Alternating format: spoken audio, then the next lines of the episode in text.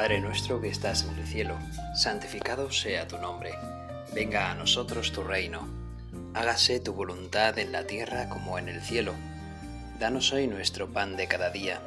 Perdona nuestras ofensas, como también nosotros perdonamos a los que nos ofenden. No nos dejes caer la tentación, líbranos del mal. Amén.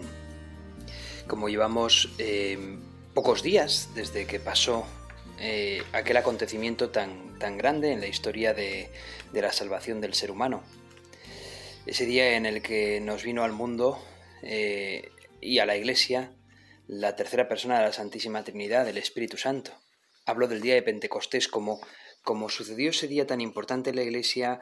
Mm, hoy quisiera hacer una tercera y última meditación acerca de, de los dones y de los frutos del Espíritu Santo, para comprender que, que en la Iglesia, en la historia de la salvación, tenemos tres Pascuas. Tenemos la Pascua de la Navidad, donde esperamos el paso en el que el Señor aún no se ha encarnado al momento en que Él se encarnó, se hizo hombre en Jesucristo.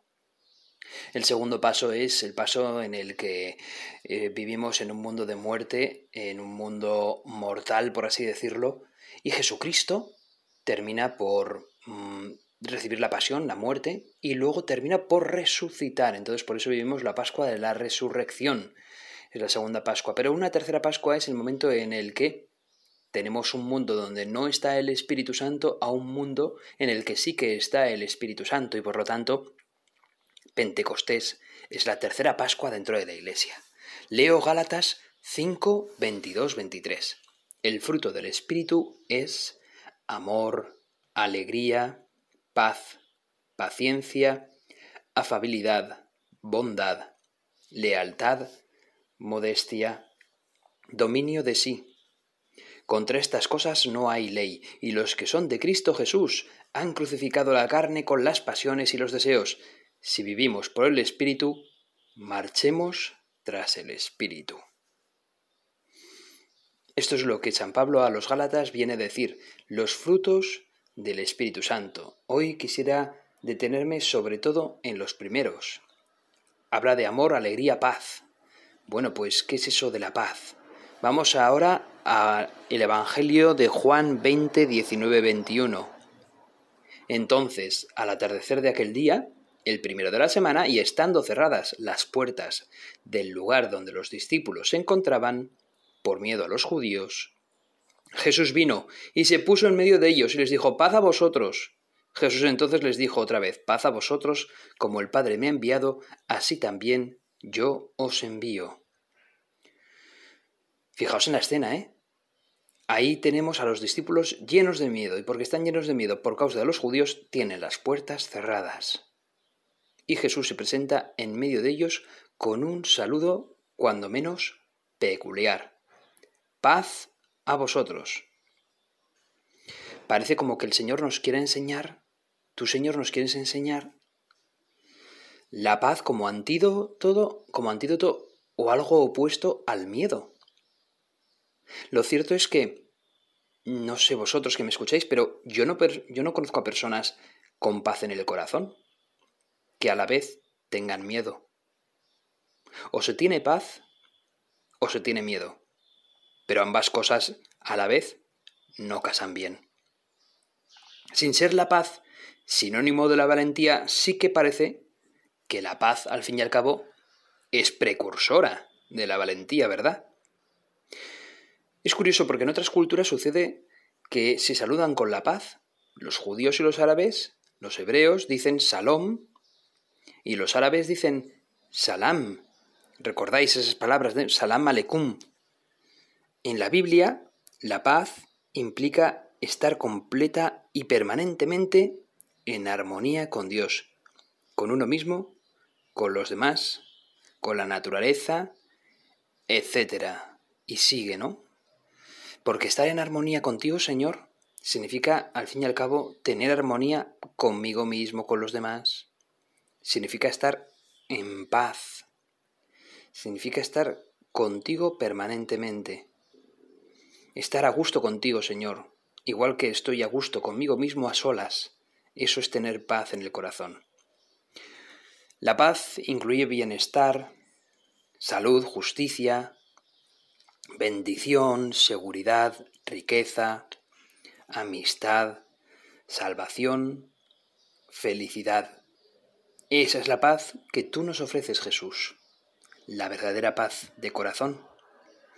También de nuevo en el Evangelio según San Juan, en el capítulo 14, versículos del 24 al 27, tú nos dices, El que no me ama, no guarda mis palabras, y la palabra que oís no es mía, sino del Padre que me envió.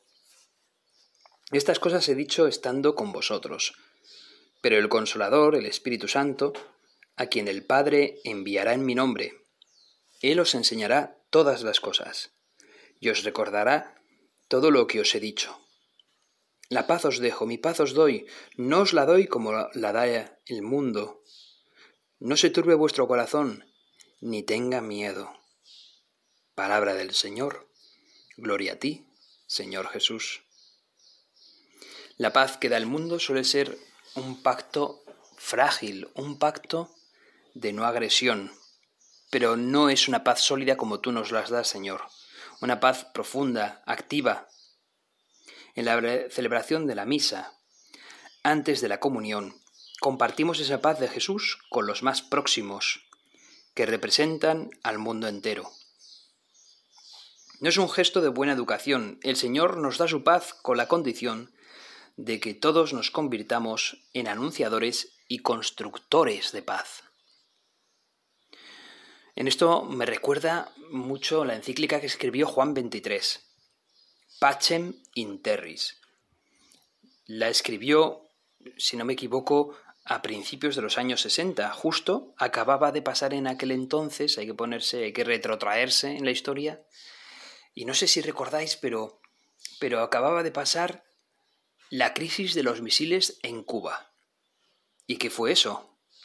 En época en la que el John Fitzgerald Kennedy, el presidente que luego lamentablemente pues asesinarían en Dallas en el año 63, si no me equivoco, un par de años antes, en el 61, recién tomada eh, posesión de su presidencia, John Fitzgerald Kennedy tuvo que, lidiar con una crisis de espionaje y los estadounidenses habían descubierto una serie como de operaciones, de actividades en la isla de Cuba sospechosas.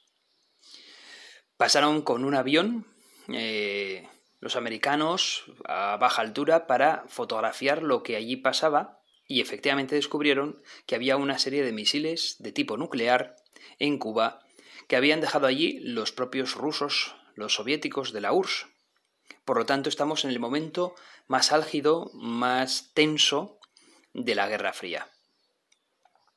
Y en ese contexto, el Papa Juan XXIII quiso escribir esta encíclica de Pacem Interes. Finalmente, no pasó nada, o al menos no pasó nada para lo que podía haber pasado, una guerra nuclear.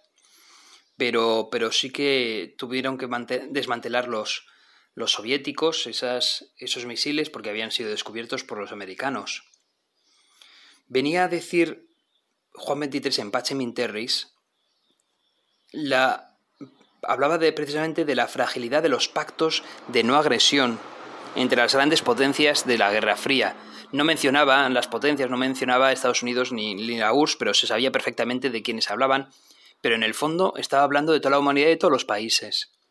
La paz no se puede sostener en simplemente, venga, yo no te ataco. Eso, eso no es la verdadera paz cristiana.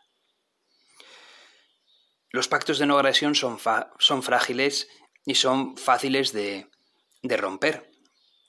Lo que venía a decir Juan 23 es que solamente existiría paz de verdad cuando dejaríamos que el Señor, que tu Señor, entrases en nuestro corazón lo cambiases por dentro un corazón donde no cupiese ni el odio ni el resquemor, un corazón capaz de perdonar. Sólo así la paz de Dios comenzaría a actuar en cada uno de nosotros, en nuestro corazón. Sólo así de verdad, con una verdadera conversión cristiana, provocaría la presión suficiente para que las personas pudiésemos, por ejemplo, presionar a los gobernantes y a los gobiernos para desnuclearizar sus armas. Juan 23 venía a llamarnos a la conversión de corazón de cada uno de nosotros. Juan 23 nos llama a que nos convirtamos hoy también a Cristo. Por lo tanto, hermanos, bien merece la pena que le pidamos al Señor esa paz que solo Él puede dar.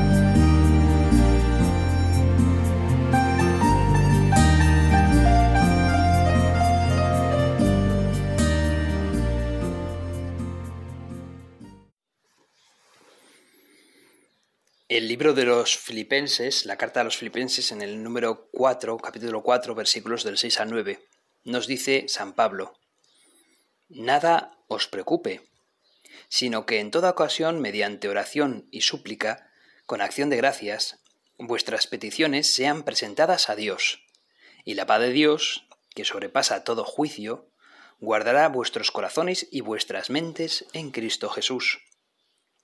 Por lo demás, hermanos, todo lo que es verdadero, todo lo digno, todo lo justo, todo lo puro, todo lo amable, todo lo honorable, si hay alguna virtud o algo que merece elogio, en esto meditad. Lo que también habéis aprendido y recibido y oído y visto en mí, esto practicad, y el Dios de paz estará con vosotros. En una página web que he buscado, que he encontrado, dice que todos los días en la misa se pronuncian las siguientes palabras. Tú que dijiste a tus discípulos, la paz os dejo, mi paz os doy, no tengas en cuenta nuestros pecados, sino la fe de tu iglesia, y conforme a tu palabra, concédele la paz y la unidad. Suenan ahora las campanas de las 8 de la mañana aquí en, mi pueblo donde soy párroco. Y suenan también el cantar de los pájaros. Disculpad que, que haya interrumpido esto un poco, pero es bonito ya que de par de mañana miremos ya al Señor y le digamos, Señor, aquí contigo quiero rezarte. No sé a qué hora me estarás escuchando, pero bueno es que aunque sea de noche, que sea igual en mitad del mediodía, puedas dirigir tus oraciones al Señor. Continúa así y disculpad las campanas, pero bueno, ha sonado bonito las campanas y los pájaros cantando. Eso es, Señor, tú nos dijiste, la paz os dejo, mi paz os doy, y nos hablabas de la unidad. Y es que, al pedir la paz a Dios, realmente hacemos eficaz también que nos unamos más más dentro de la Iglesia. La paz y el ser uno, estar en comunión con los demás, están íntimamente relacionados. ¿Por qué están íntimamente relacionados porque la verdadera paz es tener presencia de nuestro Señor Jesucristo en nuestro corazón, en la vida de los creyentes. Y eso nos hace ser creíbles también, que todos sean uno para que el mundo crea. Cuando yo tengo paz en el corazón, no me importa, no tengo tanto miedo como para acercarme a los demás, para hacerme uno con el mundo, para no tener miedo con el mundo, para, para decir que sí a ti, Señor, y para tratar de evangelizar. Cuando tengo paz en el corazón, verdaderamente mi fe se hace más creíble para los demás, porque los demás también perciben esa paz en mi corazón. Ciertamente, tú, Señor Jesucristo, eres nuestra paz. Tú, Señor, estuviste en esa cruz e hiciste caer los muros que nos separan, los unos de los otros. Con tu amor has curado nuestro odio. Con tus brazos abiertos en esa cruz, estás como abrazando a los que pueden incluso considerarse enemigos de, ese amor tuyo. Nos abrazas porque nos perdonas, nos abrazas porque amas, nos abrazas porque tienes paz en tu corazón y das tu paz a los demás. Señor, muchas veces nosotros a veces, por así decirlo, no tenemos quizás la paz suficiente para poder perdonar a otros, pero sin embargo, en esa cruz, con esos brazos abiertos, tú haces un acto de amor infinito. Tú que sé que tienes argumentos para no perdonar a nadie, sin embargo nos perdonas a todos. Y así, con tu amor, con tu paz, es como podemos enfrentarnos al mundo, en el que muchas veces seremos rechazados simplemente por ser cristianos. Si te rechazaron a ti Jesús, ¿cómo no van a rechazarnos a nosotros? Precisamente por eso, tú Señor nos animas, que no tiemble vuestro corazón, ni se acobarde, nos llegas a decir. Porque yo no os dejo solos, yo voy a estar con vosotros todos los días hasta el fin de los tiempos. Por lo tanto, le pido al Señor, y os animo a que le pidáis vosotros también, hermanos, que esta experiencia, la de reconocerte a ti, Señor, presente en mi vida, sea creciente día a día. Señor Jesucristo, tú eres el Rey de la paz. Por eso tú eres el único capaz de darnos la paz a los demás. Y lo haces en cada misa, la paz os dejo, mi paz os doy. Cuando luego en la Eucaristía nosotros nos damos la mano, con el COVID no sé si la mano o hacemos una inclinación de cabeza, pero bueno, en cualquier caso nos deseamos la paz los unos a los otros, ¿verdad? En realidad nos estamos deseando la paz tuya, Señor. No es que yo tenga paz y por eso te la transmito a ti te doy una mano, eh, te doy un saludo con la mano en la misa. No, no, no. Es que es el Señor quien penetra en mi alma, me da la paz para yo poder darla a los demás, porque es tu paz, Señor, la única capaz de transformar el corazón del ser humano. Y junto con, esa, con ese fruto de la paz, pues tú, Señor, que eres el Rey de la paz, también verdaderamente eres el Rey del amor, eres el Rey de la alegría. Si hablábamos el otro día de que, de que el Espíritu Santo es aquel que nos da el don de la sabiduría y que el don de la sabiduría consiste precisamente en que nuestra mente queda iluminada para apreciar las cosas tuyas, Señor, ante las cuales pues las, las cosas de la tierra pierden sabor, porque verdaderamente el gozo está en tus cosas, Señor. Es como el gusto para lo espiritual, la capacidad de juzgar según tu medida, Señor. Pues en, ese, en esa luz que tú nos brindas, también nos brindas tu amor, tu caridad, que es el fruto quizás mayor. La caridad es el amor sobrenatural a Dios y a nuestros hermanos. Y la raíz es, y la caridad es como la raíz y, y de toda aquella buena obra y de toda aquella virtud. La caridad es la base a partir de la cual nos construimos a nosotros mismos y construimos la relación para con los demás. Tú nos lo dijiste, Señor, os doy un mandamiento nuevo, que os améis los unos a los otros, como yo os he amado. Pues esa caridad, esa paz en el alma son bases para poder llegar a una cosa también muy buena, a unos frutos estupendos, que son la alegría verdadera. Es el fruto de la alegría que también nos lo da el Espíritu Santo. Eso es la consolación interior que sienten los justos en el servicio de Dios, como una recompensa anticipada. Si en lo que hago, considerando que es un justo servicio a Dios, no sintiese alegría, no significa que lo que haga esté mal hecho o mal ofrecido a Dios. Quizás simplemente lo que me falta es pedirle al Señor que me conceda el don del gozo, el don de la verdadera alegría. La oración es algo que me va a ofrecer siempre una mayor felicidad, porque me va a dar, es la base de la paz, me va a hacer luchar contra la queja. Un buen antídoto para que nuestra alma cada vez esté más alegre es el de evitar la queja interior y la queja exterior. Tantas veces, ¿verdad?, que nos quejamos de más. Y, precisamente hablaba ayer con un sacerdote que vive en un país bastante pobre de África, y me, dice, y me decía, la verdad es que en mi pueblo eh, la gente no tiene agua corriente, los niños apenas tienen mm, mm, algo de ropa con la que vestirse y tienen que repetir ropa y limpiársela casi prácticamente cada día o cada dos días. No tienen prácticamente nada. Mm, viven con lo, de, con lo que les da la tierra cada día. Me dijo que había pueblos en su país y él había pasado por esos pueblos donde llevaban 17 años sin haber visto un solo, un solo coche. Pues bien, me decían que todo el mundo está contento, alegre, con una sonrisa, y que nadie se quejaba. Y realmente tienen más motivos para quejarse que quizás muchos de los que vivimos aquí en nuestro país, ¿verdad? Pues eso es un gran don, el de la alegría. Saberse amado por el Señor, tener esa paz en el alma, significa al final tener una mayor alegría.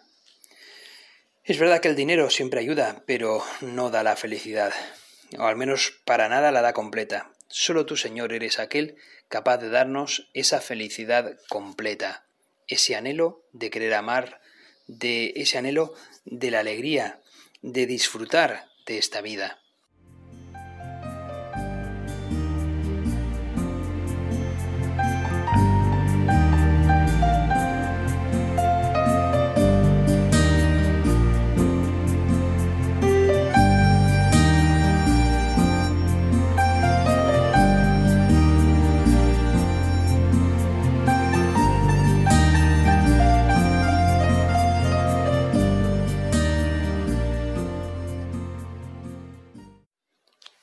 Podemos preguntarnos acerca de cuál es la verdadera alegría. Podríamos decir que es la manifestación del gozo que se experimenta ante un bien. Y eso es la expresión de la felicidad. Las causas de la alegría pueden ser desde un simple bienestar físico, y entonces la alegría dura lo que dura ese bienestar físico, las causas meramente naturales, ¿verdad? Hasta un bienestar moral o espiritual. La alegría que surge de amar y de sentirse amado perdura a pesar de las tribulaciones. Y con respecto a esto, pues quisiera mm, recordar una pequeña anécdota. Después de... Mm, estábamos viendo, mm, bueno, las noticias en la televisión de un huracán que había barrido pues un montón de lugares. Y había incluso eh, había provocado inundaciones grandes en un país relativamente pobre.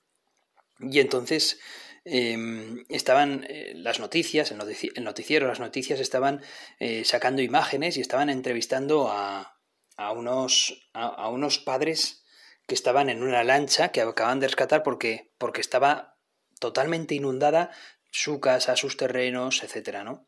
Los niños, que estaban a punto de, cogerlos también en otra segunda balsa, estaban en el tejado de la casa.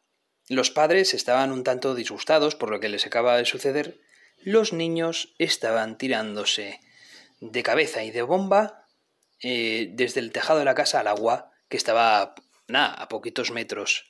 Estaban divirtiéndose, estaban alegres, estaban contentos los niños. ¡Wow!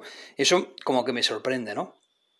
¿Y qué puede provocar esto? Bueno, pues quizás haya una relación también íntima, una relación estrecha entre, entre ser niño y la alegría.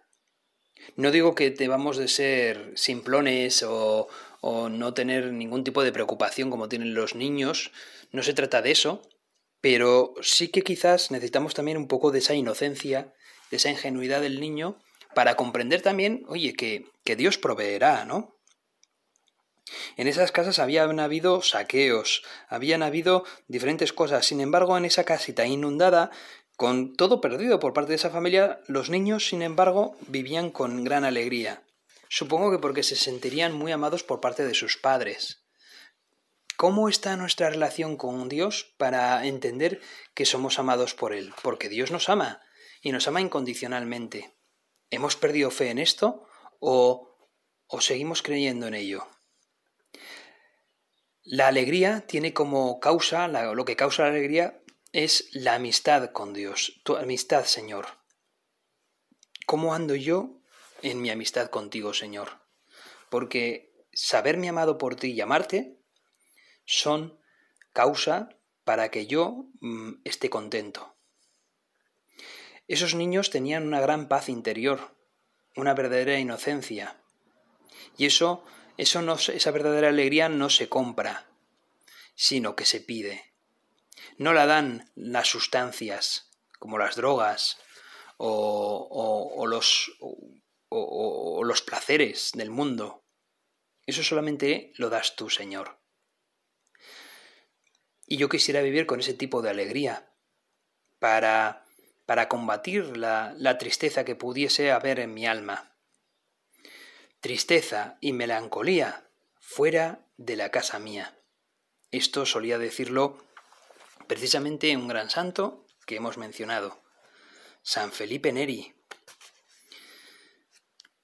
Pues también hay una historia que también he rescatado de internet y me ha parecido cuando menos elocuente, no es ni mucho menos tan, tan alegre como la anterior, pero leo, leo lo que he rescatado por internet. Habla de un hombre sumido en una profunda melancolía, que va a visitar a un sabio médico en busca de remedio. El buen médico comienza a darle una lista enorme de actividades para causarle alegría. Viajes, aventuras, buena mesa, buenos vinos, placeres de la carne, amistades ilustres, música, libros. El paciente le dice al médico que todo eso lo ha tenido en abundancia y no ha bastado para alejar su tristeza. Entonces el médico le dijo, vaya a ver a Garrick. David Garrick era un gran actor del siglo XVIII que había triunfado divirtiendo a la sociedad inglesa, que era un público siempre tan exigente en esos teatros. Ya que el paciente le contestó al sabio médico, Doctor, yo soy Garrick. La tristeza de los famosos, ¿verdad? Esta historia del pobre Garrick, enterrado con honores junto a los reyes y príncipes en la abadía de Westminster en Londres y que sin embargo es una historia estremecedora. En nuestra memoria se presenta una larga lista de hombres y mujeres famosos, bellos, ricos, triunfadores, que decidieron dar fin a su vida porque no pudieron alejar de ella la tristeza. Señor, sin la fama, si, si el dinero, si los placeres, si las comodidades, si los elogios por parte de las personas no nos dan la felicidad, ¿qué nos da entonces la felicidad? Creo que la respuesta solamente la podremos hallar en ti, en la amistad contigo, Señor. Quiero terminar eh, mencionando algunas frases de algunos, algunas personas ilustres que me hayan ayudado también pues para, para entender y, y, para pedirte mejor a ti ese, ese fruto que es el de la felicidad, el de la alegría, Señor. Los santos pudieron ser triunfadores, pero los verdaderos triunfadores son aquellos que tienen sentido del humor, ¿verdad? Que son alegres. San Felipe Neri repetía esa frase que hemos dicho, tristeza y melancolía fuera de la casa mía. Y San Felipe Neri tenía como lema omnia in letitia, todo con alegría. Nos lo dices tú, Señor, tengámoslo en cuenta. Nos lo dices en, en en Filipenses, estén siempre alegres en el Señor. Se lo digo otra vez, estén alegres. Martín Descalzo, si yo tuviera que pedirle a Dios un don, un solo don, un regalo celeste, le pediría, creo que sin dudarlo, que me concediera el supremo arte de la sonrisa. Tomás de Kempis, ten buena conciencia y tendrás siempre alegría. Si alguna alegría hay en el mundo, la tiene seguramente el hombre de corazón puro. Atribuido a Santa Teresa de Ávila, un santo triste es un triste santo. Un tal Hubbard, que no sé quién es, pero dice lo siguiente, triste puedo estar solo, pero estar alegre necesito compañera. Para estar alegre necesito estar en compañía. Pearl S. Book. Muchas personas se pierden las pequeñas alegrías mientras aguardan la gran felicidad. Dostoyevsky, no busques premio porque tú tienes una gran recompensa en esta tierra, tu alegría espiritual, que solo el justo puede gozar. ¿Quién da esta casa alegría? María. Eso es del refranero español. Pues vamos a terminar con María, ¿verdad? Vamos a pedirle a ella, que es la madre de Jesús y por lo tanto reina de la paz y de la alegría también, que nos otorgue a nosotros una mayor paz, que nos otorgue a nosotros, por intercesión suya, una mayor alegría. Dios te salve María, llena eres de gracia, el Señor es contigo, bendita tú eres entre todas las mujeres, y bendito es el fruto de tu vientre Jesús. Santa María, Madre de Dios, ruega por nosotros pecadores, ahora y en la hora de nuestra muerte. Amén.